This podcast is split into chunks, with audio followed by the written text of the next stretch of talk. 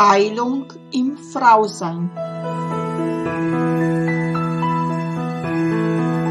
Der Podcast mit und von Susanna Lindenzweig. Jeder Mensch hat seinen individuellen Heilungsweg. Heilung beginnt erst dann, wenn du dich auf deinen persönlichen Seelenweg der Wandlung machst. Hallo und herzlich willkommen. Namaste an alle meine wundervollen Frauen da draußen.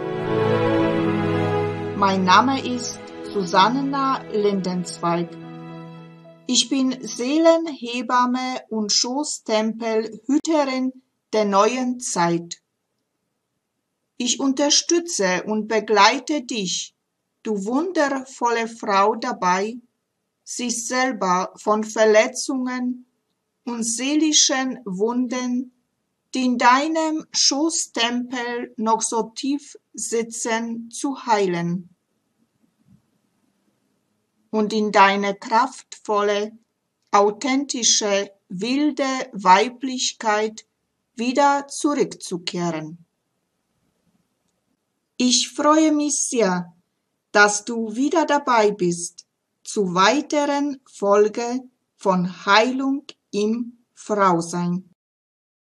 Ja, heute in meinem Podcast habe ich für dich also eine sehr interessante Frau dir mitgebracht, die Silke Kosper. Die Silke ist hauptberuflich Zahntechnikmeisterin. Sie ist Mutter von vier Kindern und ehrenamtliche Stillberaterin seit über zehn Jahren. Im Laufe ihrer Schwangerschaft, Geburten und Stillzeiten und der damit verbundenen persönlichen Entwicklung ist der Wunsch in ihr immer größer geworden, andere Frauen auf diesem manchmal herausfordernden Weg zu begleiten und sie zu stärken, ihren Weg zu Eigenverantwortung und Selbstermächtigung zu gehen. Ja, herzlich willkommen, Namaste, liebe Silke. Schön, dass du hier bist in meinem Podcast Heilung im Frausein mit einem wunderbaren Thema Stillen, wie ich meine Intuition fand. Ja, hallo, danke für die Einladung und ich freue mich dabei zu sein. Ja, liebe Silke, dann starten wir schon also mit, dem, mit der ersten Frage. Warum hast du deine Kinder alle gestillt? Was war dir daran so wichtig, dass du deine Kinder stillst? Ja, warum war mir oder was war mir so wichtig? Also meine Eltern haben mir damals schon, als ich Jugendliche war, immer erzählt, wie wichtig ihnen das war, dass ich und meine Brüder eben Muttermilch bekommen haben, weil das ist ja so gesund und so wichtig. Und ja, mehr habe ich dann nicht erfahren, aber irgendwie wurde das da schon so in die Bahnen gelenkt und irgendwie war mir das dann auch wichtig. Ähm, und als ich dann mit 15, 16 Jahren ungefähr merkte, der Busen von den anderen Frauen, also oder Frauen, Jugendlichen von meinen Freundinnen, der, der wächst und wächst und meiner ist irgendwie noch so klein. Da hatte ich dann irgendwann Angst darum, dass ich nicht werde stillen können, ne? weil einfach mein Busen so klein war.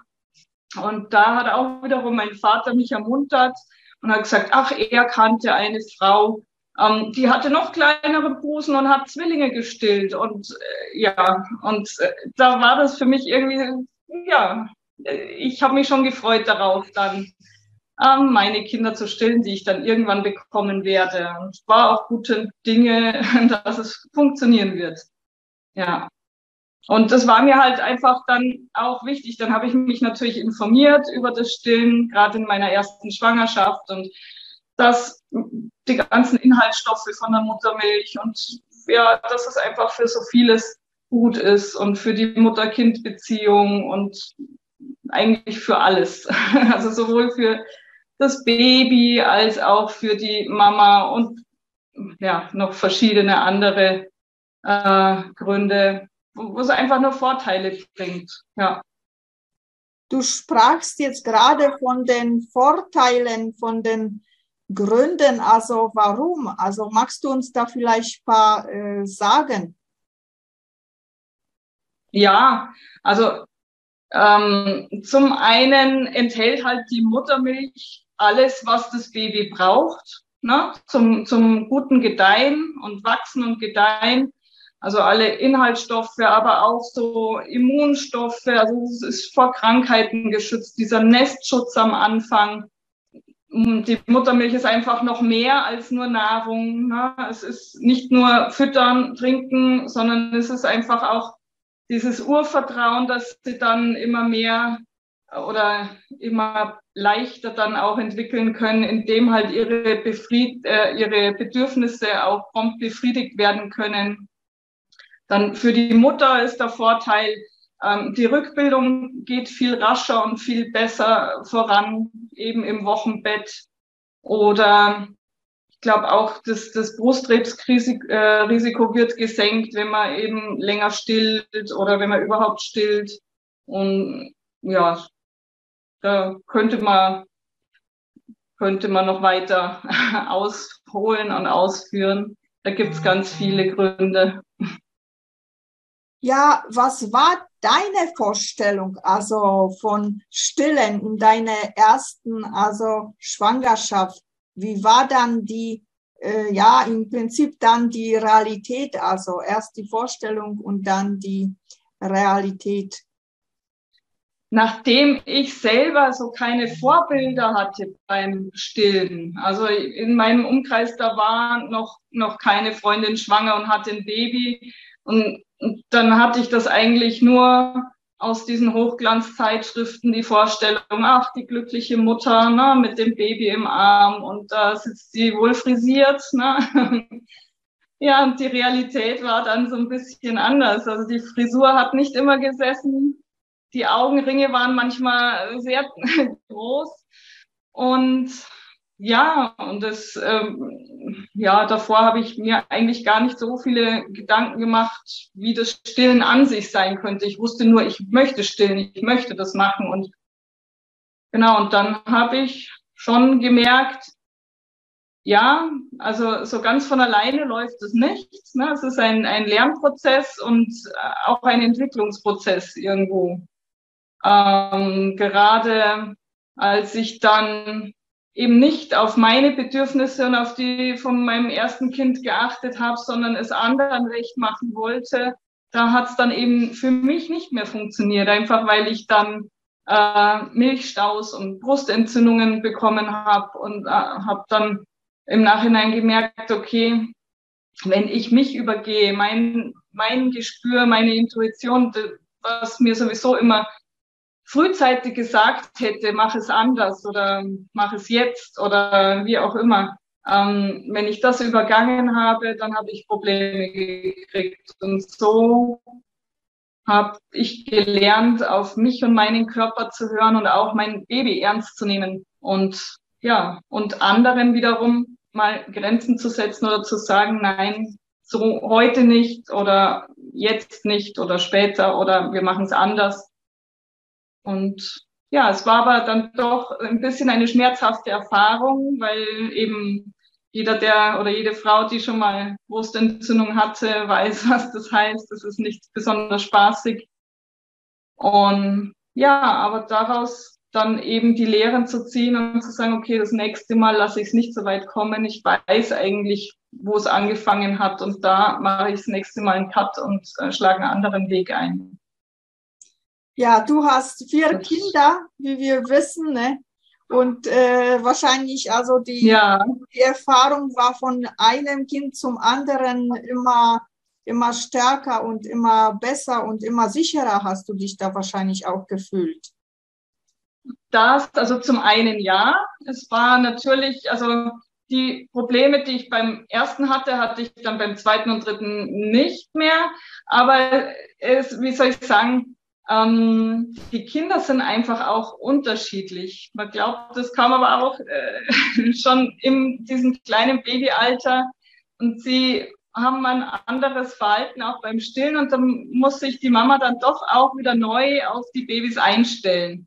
Aber natürlich wurde ich dann mit jedem Kind immer sicherer und selbstbewusster und beim vierten habe ich über Sachen nicht mehr diskutiert, äh, bei denen ich oder beim, beim ersten halt noch diskutiert habe. Und das war dann einfach klar, ne? so nicht. Und ja, und auch diese Sicherheit ist einfach größer geworden, dass ich weiß, ich tue das Richtige. Beim ersten zum Beispiel, da habe ich äh, sehr viel gelesen und dann stand da, ja, mit sechs Monaten soll man dann die Beikost anfangen und äh, immer weiter steigern äh, und mit einem Jahr dann eben abstillen. Und als mein erster dann elf Monate war, dann habe ich irgendwo gemerkt, also, also in einem Monat abstillen, das geht irgendwie gar nicht. Und dann habe ich mir Hilfe gesucht, eben auch bei der La Leche Liga, die mir dann nur ein paar Fragen gestellt haben und ja, die ich mir dann selber beantwortet habe. Und es war dann irgendwo klar, ja, hör doch einfach auf dein Baby und was sagt er dir, wenn er, wenn er schreit? Ne? Ich dachte immer, ähm, nee, ich darf ihn jetzt nicht zum Einschlafen stillen, ne? weil das, das äh, liest man ja ziemlich häufig, na, das darf man die Kinder oder die Babys gar nicht dran gewöhnen.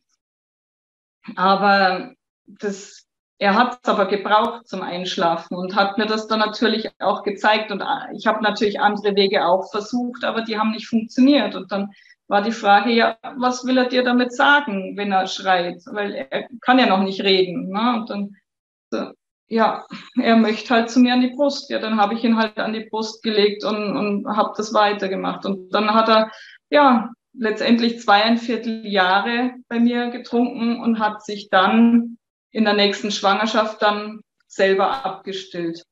Und so bin ich dann auch zum längeren Stillen gekommen, indem ich einfach auch auf meine Kinder geachtet habe und, und äh, ihre Bedürfnisse wollte ich eben befriedigen, aber nicht nur ihre, sondern auch meine. Also ich, es ist immer so, eine Stillbeziehung ist nicht nur das Baby, sondern eben auch die Mama. Und das muss beides in Einklang sein. Also sich jetzt nur aufopfern und sagen, na ja, immer nur das Baby äh, eben die Bedürfnisse stillen und äh, Bedürfnisse stillen und Bedürfnisse stillen, das, das geht irgendwann nicht. Also man muss auch seine eigenen äh, Bedürfnisse ernst und wahrnehmen dabei. Also so wie ich das rausgehört äh, habe, hast du deine Kinder also praktisch nicht nach einem Schema ja gestellt nach einem Schema, sondern also hast du praktisch äh, auf die Kinder also geschaut und was sie dir kommunizieren und so nach ihnen äh, dich gerichtet. Genau, ja, auf also nach mich, nach mir habe ich mich gerichtet und eben nach den, den Kindern, nach Bedarf quasi gestellt. Also und da bekommt man auch manchmal so Tipps von außen und ja, sie sollen nicht so, so häufig trinken, weil sonst gewöhnen sie sich daran, dass sie ständig was quasi zum Essen haben. Aber das, das ist in dem Alter noch nicht das Relevante. In, in dem Alter ist es so, dass die Bedürfnisse trotzdem befriedigt werden müssen. Und natürlich geht das nicht immer nur mit Stillen. Da, je größer und älter sie werden, da gibt es dann auch andere Möglichkeiten. Aber man braucht keine Angst haben, wenn Sie jetzt wirklich äh, an die Brust wollen, braucht man keine Angst haben, da irgendwas falsch zu machen. Dann darf man sie stillen, wenn Sie wollen, wann Sie wollen, solange es für einen selber natürlich auch passt. Wenn ich natürlich jetzt mit einem vierjährigen Kind irgendwo, keine Ahnung, äh, unpassend in der Öffentlichkeit bin, dann lasse ich ihn vielleicht nicht mehr ran zum Stillen, obwohl ich zu Hause ihn zum Einschlafen doch noch stillen würde. Das darf er dann schon auch lernen, dass es Orte gibt, wo es nicht geht und, und dann Orte, wo halt wieder alles möglich ist. Also äh, wie war die längste Jahreszeit, wo du dein Kind gestillt hast? Mit vier Jahren oder? Ja, mein, mein Zweitgeborener war tatsächlich, der war vier, drei, vierte Jahre. Also der war fast fünf und dann ja, da habe ich ihn dann abgestillt. Er wollte eigentlich schon noch länger. Man muss auch sagen, dass da in der Zwischenzeit, also als er zwei Jahre alt war, war dann ungefähr die Trennung und Scheidung äh, von seinem Papa. Und das war sicherlich eine schwierige Zeit für ihn und für uns alle natürlich. Und deswegen hat er vielleicht auch das Bedürfnis gehabt, da einfach noch länger diese Sicherheit und diese Nähe zu bekommen, halt über das Stillen. Und die habe ich ihm gegeben. Nur dann war ich wieder schwanger und am Ende der Schwangerschaft, da war mir das zu viel. Und überhaupt, nachdem er eh schon fast fünf Jahre alt war, habe ich dann gesagt, nee, also jetzt muss es dann mal reichen. Aber das ging dann auch gut. Der hat dann eingesehen, hat zwar manchmal noch gefragt, aber da war einfach nichts mehr zu machen bei mir. Interessant, sehr interessant. Ja, weil man hört immer wieder, also ja, ein Jahr und dann nicht mehr. Und äh, doch, also gibt es Frauen noch, die dann länger stillen und sich nach den Kindern richten. Finde ich also ganz toll. Ja, aber sogar die WHO empfiehlt äh, bis zu zwei Jahre und länger, solange Mutter und Kind dies wünschen. Also das würde sogar die WHO empfehlen. Und dann sagen auch manche, na ja, das ist ja dann eher so für die Entwicklungsländer und so. Aber also ich denke mal, das ist der natürliche Weg äh, wie früher alle Kinder groß geworden sind. Ich meine, die Flaschennahrung gibt es einfach noch nicht so lange. Ne? Es ist gut, dass es die Flaschennahrung gibt. Ja, das hilft halt dann doch einigen Müttern, die sich vielleicht nicht so leicht tun beim Stillen oder die ihre Gründe einfach haben, warum sie nicht stillen wollen. Und deswegen ist gut, aber ähm, auch der Schnuller, sage ich mal, das, der Schnuller ist ja nur ein Ersatz für die Brust. Das, das, das Saugbedürfnis haben die, die Babys früher, und das ist ja noch nicht so lange her, eigentlich immer an der Mutterbrust befriedigt. Und deswegen ist der Schnuller und das Fläschchen eigentlich nur der Ersatz. Ja, ja äh, liebe Silke, was unterstützt deiner Meinung nach also eine gute äh, Stillbeziehung? Eine gute Stillbeziehung. Also zum einen, dass sich die Mama vielleicht äh, vor der Geburt schon ein bisschen informiert über Stillen, damit sie dann vielleicht nicht mit so, so üblichen Problemchen quasi überrumpelt wird, die aber von vornherein schon klar sind. Äh, oder was heißt Problemchen? Einfach so, so Tatsachen wie zum Beispiel der Milcheinschuss, dass man am zweiten, dritten Tag irgendwann mal äh, eben volle Brüste bekommt und was man da machen kann dass man da nicht einfach so überrascht ist, oh, was mache ich jetzt? Oder auch mit diesen Wachstumsschüben von den Kleinen, dass die dann auf einmal nur noch an der Brust hängen und die Frauen denken, oh je, oh mein Gott, jetzt kriegt der zu wenig, weil der geht ja von der Brust nicht mehr weg und da, dass das einfach normal ist ne? und, und man sich durch diese kleinen Hürden da nicht ähm, irgendwie abschrecken lässt oder was heißt abschrecken, dass man da nicht denkt, das Stillen funktioniert nicht, sondern das, das ist einfach so. Ja. Was auch sehr unterstützend ist, also man kann auch schon in der Schwangerschaft zum Beispiel Stillgruppen besuchen. Da bieten die zum Beispiel La Leche Liga bietet Stillgruppen an, wo auch schon Schwangere dabei sein können. Weil, wie ich vorher schon gesagt habe, das Stillen, das das ist irgendwo auch ein Lernprozess. Also das kriegt man nicht mit der Geburt mit äh, vererbt, dass das einfach so geht, sondern man muss das irgendwo lernen, das Handling von dem Baby und äh, wie machen das die anderen Mütter. Und wenn man das schon mal gesehen hat, dann kommt da auch so ein Lernprozess in Gang. Was auch sehr unterstützend ist, ist der Partner der, wenn hinter der Mama steht und äh, eben auch hinter dem Stillen und ihr da den Rücken frei hält und, und auch tatkräftig im Haushalt zum Beispiel hilft oder ihr dann mal beim Stillen halt ein Glas Wasser bringt oder wie auch immer, sie einfach unterstützt.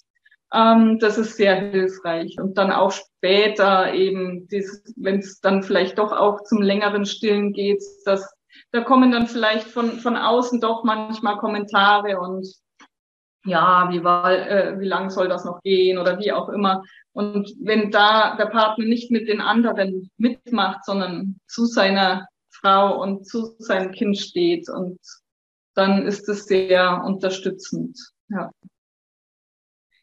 Liebe Silke, hast du paar Tipps für die Frauen? Also, weil man äh, hört immer wieder, dass beim Stillen also die Brustwarzen also manchmal sich entzünden, weil das Kind also vielleicht mal drauf kaut oder beißt. Hast du da ein paar Tipps, also mhm. also was man da machen könnte, um das ein äh, bisschen äh, ja, zu stillen, bisschen, äh, damit es nicht so sich ausartet? Ja, also zum einen ähm, muss man da schauen, dass das Baby richtig angelegt ist. Also dass, wie soll ich sagen, dass äh, das Baby die Brustwarze richtig im Mund hat und nicht nur so ein bisschen, weil wenn, also wenn es jetzt zum Beispiel kleiner ist und, da noch nicht äh, das noch lernt, ähm, da kann es sein, dass es auch mal nur ganz vorne an der Brustwarze irgendwie herumsaugt und das tut weh und das führt dann auch zu wunden Brustwarzen. Deswegen muss man schauen, dass beim Anlegen das Baby den Mund ganz weit aufmacht und dass es dann die Brustwarze so richtig, so weit wie es geht in den Mund nimmt und dann passiert das weniger.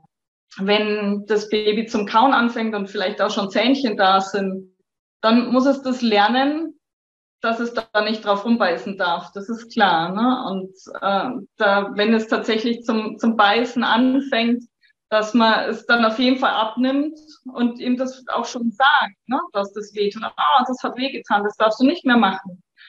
Und wenn man es dann wieder zurücknimmt und es fängt wieder an, dann wieder abnehmen und, und, und dann eventuell dann doch auch mal länger äh, nichts hinlassen und ihm dann sagen, ja, also wenn du trinken willst, dann musst du schon den Mund weit aufmachen und, und musst du lieb, also musst du, wie soll ich sagen, muss man sich halt überlegen, wie man es ihm, ihm dann sagt. Ne? Also, dass es nicht wehen tun darf, sonst kann man nicht weiter stillen. Und das verstehen sie oft dann auch recht schnell.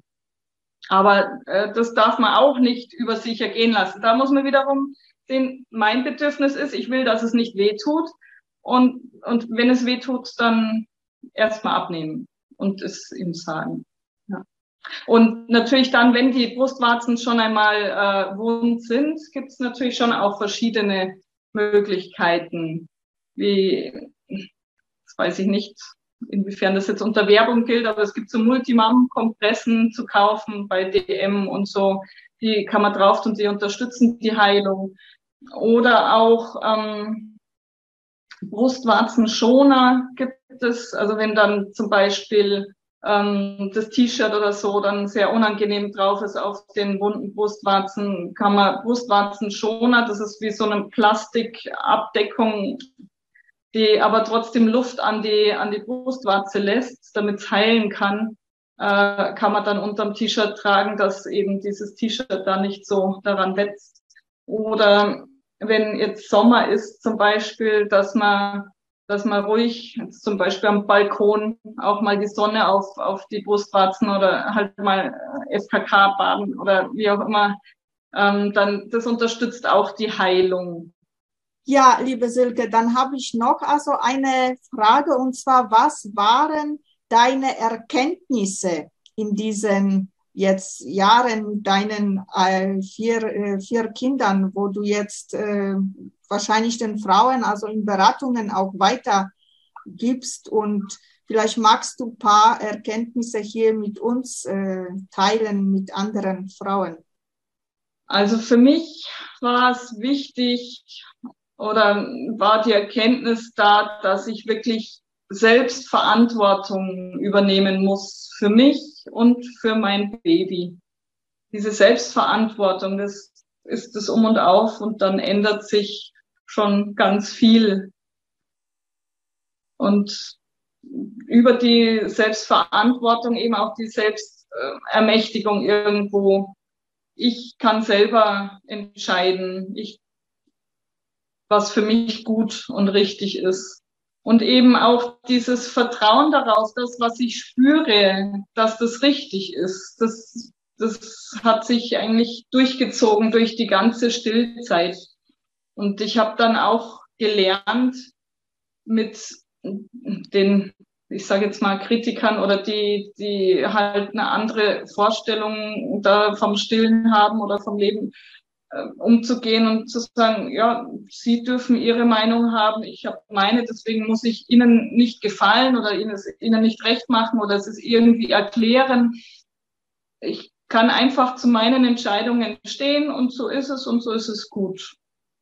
Und im Nachhinein betrachtet muss ich auch sagen, ähm, dass das schlicht und einfach auch richtig war. Ich habe also mit, mit dem Stillen konnte ich die Bedürfnisse, die meine Kinder hatten, schlicht und einfach stillen. Ja, also be befriedigen und ich habe jetzt zu allen eine, ein, eine gute Beziehung. Auch jetzt mein Größter, der wird jetzt dann 16.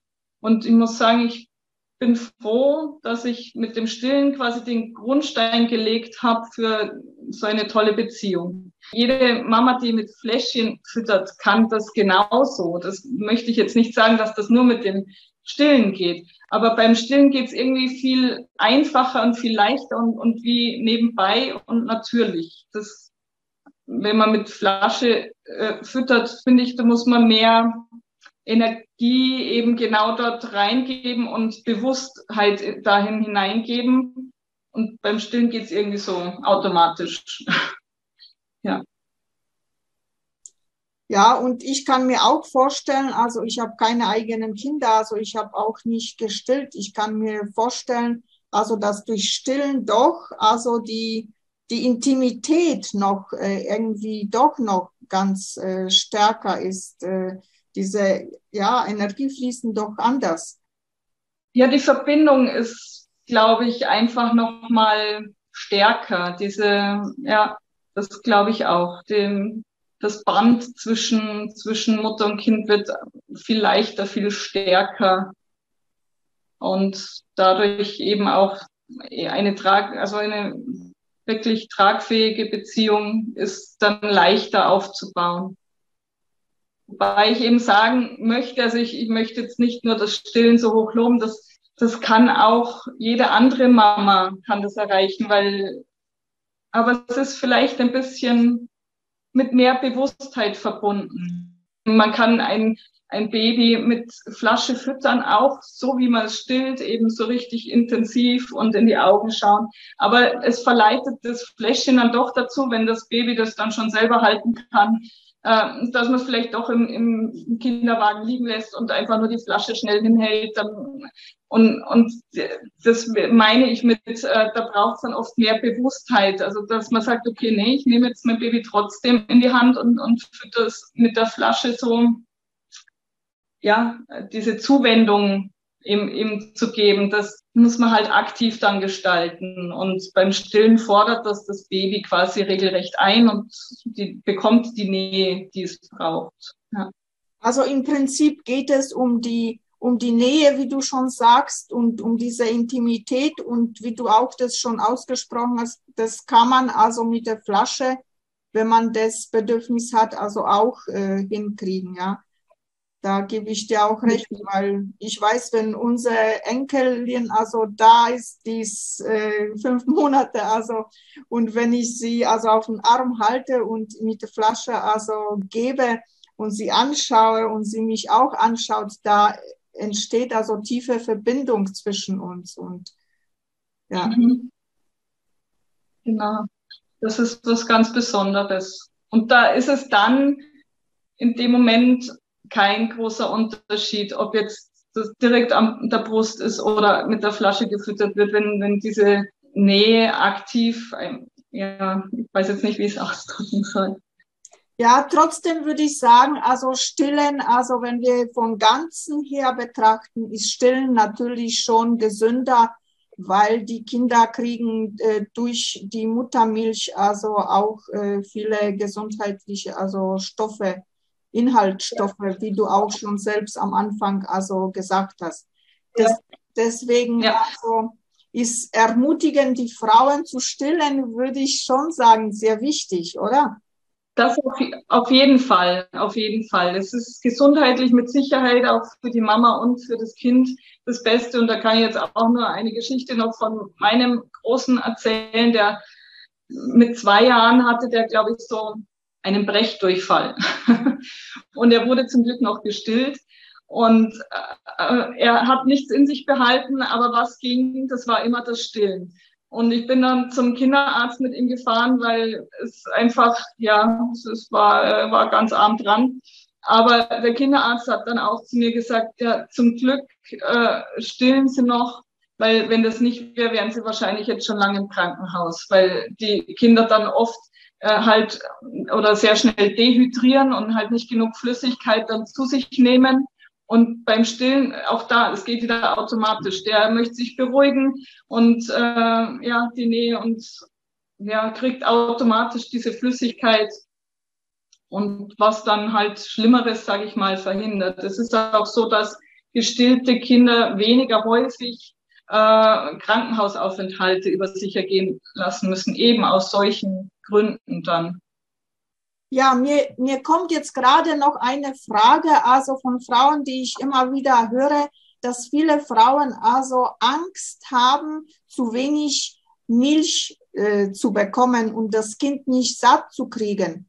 Gibt es da irgendwie mhm. äh, welche Tipps oder äh, ja, dass man das mehr anregt oder Tee? Äh, also ich habe auch schon gelesen, Stilltee und was weiß ich. Also gibt es da irgendwas, um diese Milchproduktion also zu ja mehr zu machen? Ja, da, da gibt es äh, schon was und zwar einfach häufiger anlegen. Also es gibt zwar schon auch den Stilltee, der bestimmt unterstützend ist, dass, dass die Milchproduktion angeregt wird.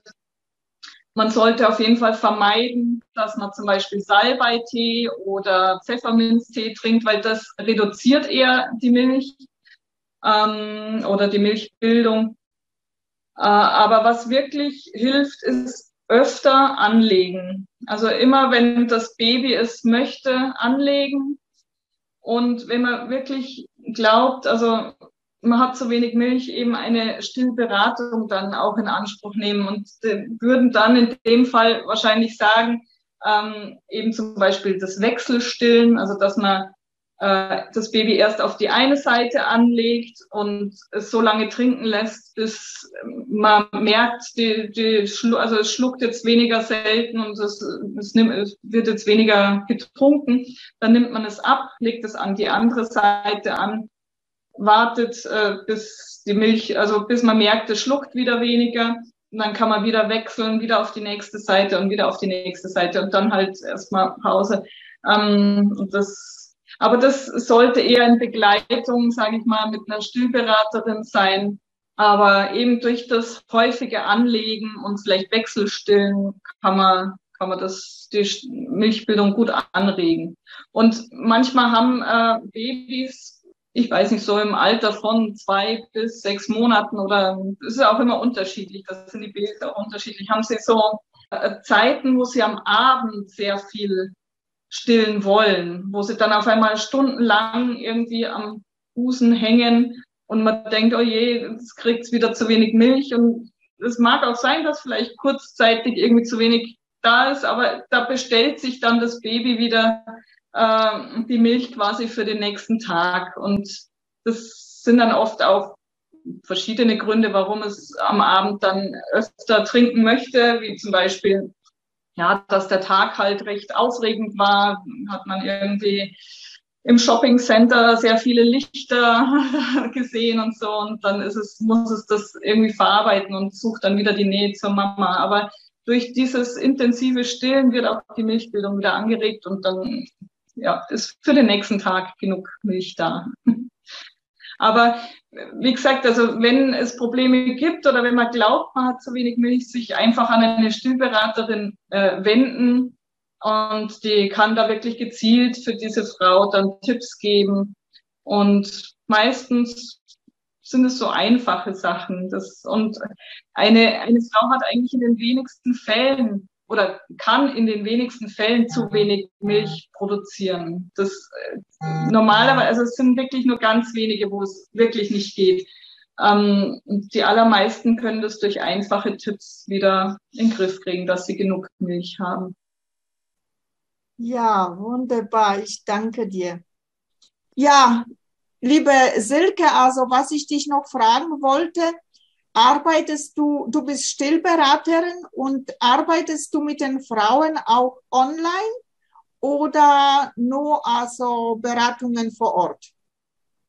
Ich bin äh, ehrenamtliche Stillberaterin und äh, mache das derweil mal nur per Telefon oder per E-Mail. Ich bin aber auch am Überlegen, dass ich allgemein meine Frauenbegleitungen auch online anbiete, eben wegen der Pandemie und man weiß nicht immer, wie die neuen Regelungen sind und ob es vor Ort möglich ist. Ähm, da bin ich aber noch nicht fertig mit meinen Planungen. Also derweil einmal ähm, bin ich telefonisch und per E-Mail erreichbar. Okay. Also man kann sich an dir jederzeit wenden bei Fragen. Genau, genau. Ja, das ist ganz toll. Ja, liebe Silke, du hast uns noch ein schönes Ritual gebracht, hast du mir erzählt. Wenn du magst, genau kannst du uns das Ritual bitte jetzt also einfach zeigen oder mit uns machen? Das ist ein Rosenritual. Das kann man so oft machen, wie man möchte, für sich alleine oder auch in der Familie.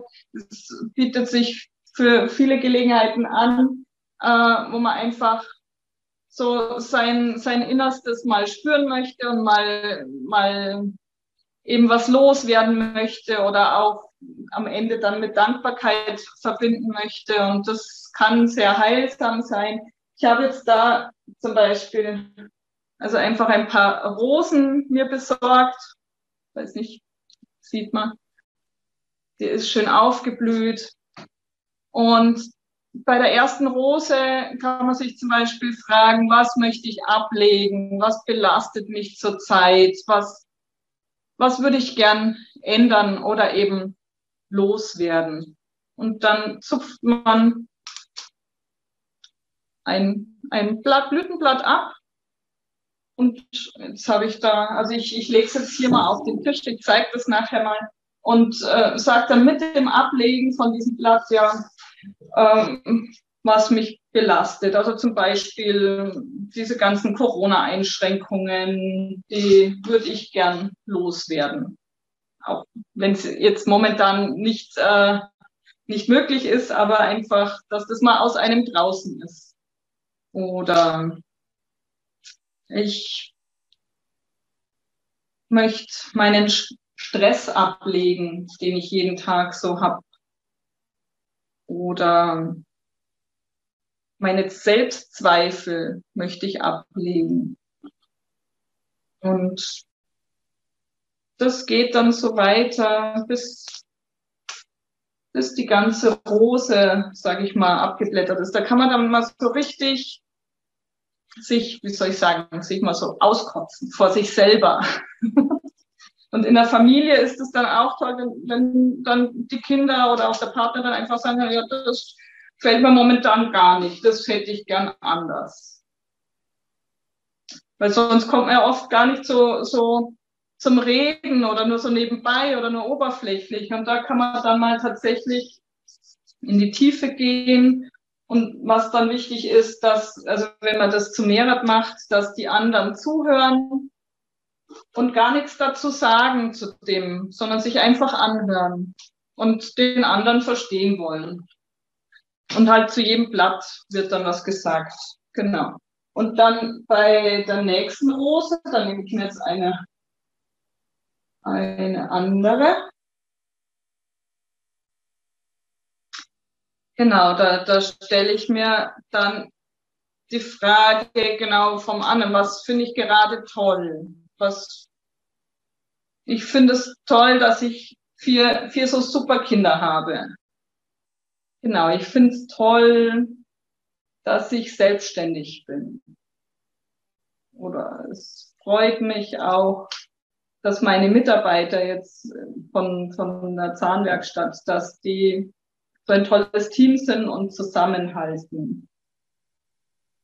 Und ich finde es jetzt auch toll, dass meine größeren Söhne zum Beispiel jetzt eine neue Schule gefunden haben, wo sie wirklich gut aufgehoben sind, wo ich den Eindruck habe, da lernen sie gerne was dazu.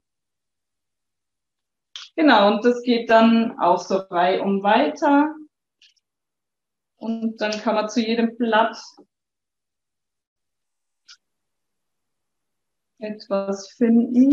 Und da höre ich jetzt einfach mal auf. Und dann die nächste Rose ist dann, wofür ich dankbar bin. Das ist zwar jetzt so ähnlich wie das, worüber ich mich freue, aber wofür ich dankbar bin. Das können auch kleine Sachen sein. Also es, es, es muss irgendwie nicht das, das Große gesucht werden, sondern ich bin dankbar, dass heute die Sonne scheint.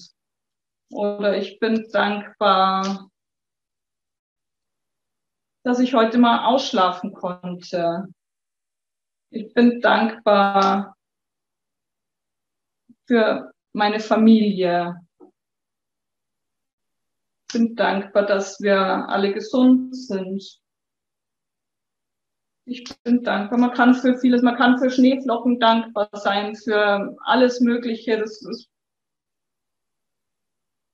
und wenn man das sich wirklich Zeit dafür nimmt, ich mache das jetzt natürlich im Schnelldurchlauf, dann kann man sich so richtig Zeit dafür nehmen, für jede Rose, für jedes Blatt. Und am Ende hat man dann hier so ein, ein Mandala. Das möchte ich euch vielleicht mal kurz zeigen. Das sieht natürlich jedes Mal auch anders aus. Weiß nicht, sieht man das hier auf dem Tisch? Genau. Und das kann man dann so ein bisschen auf sich wirken lassen. Und wenn man möchte, kann man die, die Blütenblätter nach einer Weile dann einsammeln.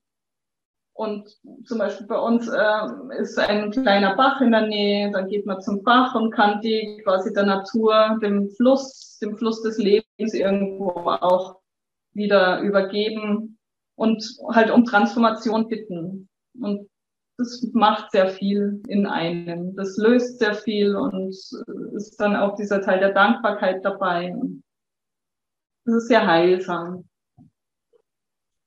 Ja, danke, liebe Silke, für das wunderschöne Ritual. Also einfach, aber doch wirkungsvoll. Schön, mhm. danke.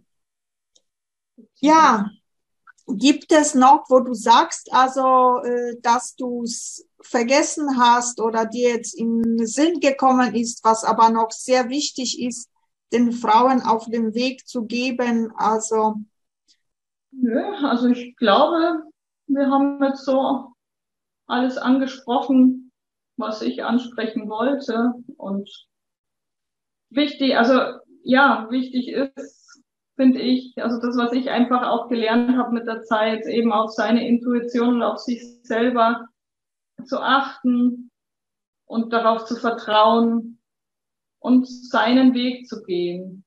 Ja. Und sich gern auch mal Hilfe holen, wenn mal der Weg steinig wird und man nicht weiß, wie man, wie man damit umgehen soll. Man ist nicht allein und diese Probleme, die manchmal auftauchen, die haben ganz viele. Und manchmal muss man den Blickwinkel ein bisschen ändern und dann geht es schon wieder in die positiv weiter. Ja, ich danke dir von ganzem Herzen für das wunderbare, also Podcast mit dir, das wunderschöne Interview. Also ich habe auch vieler, wieder viel dazugelernt, auch als Frau. Danke dir von ganzem Herzen. Und ich wünsche dir noch alles Liebe und Gute für deine Zukunft, dass du deine Frauen also immer mehr in die Kraft also führst und sie auch äh, ja erinnerst an das Schöne, an das Mama sein und an das Frau sein. Ja, danke ja, danke, dir. Danke auch. Danke. Ja, dann mach's gut, du Liebe. Tschüss. Tschüss. Für heute bin ich wieder am Ende angelangt. Ich verabschiede mich von dir. Ich sage dir Danke für dein Zuhören und wünschen dir, bis wir uns wiederhören, alles Liebe und Gute. Und wenn du vielleicht jetzt beim Zuhören eine Lust verspürt hast, wo du sagst, wow, das würde ich auch gerne mitgestalten, weil ich etwas zum Sagen habe zum Frausein, dann melde dich einfach bei mir. Ich freue mich riesig über dich. Und wenn dir dieser Podcast natürlich auch gefallen hat, dann teile es gerne mit deinen Freundinnen. Und jetzt wünsch Liebe und allen Segen der Welt für dich. Ich umarme dich aus der Ferne ganz herzlich. Namaste in Liebe Susanna. Bis bald.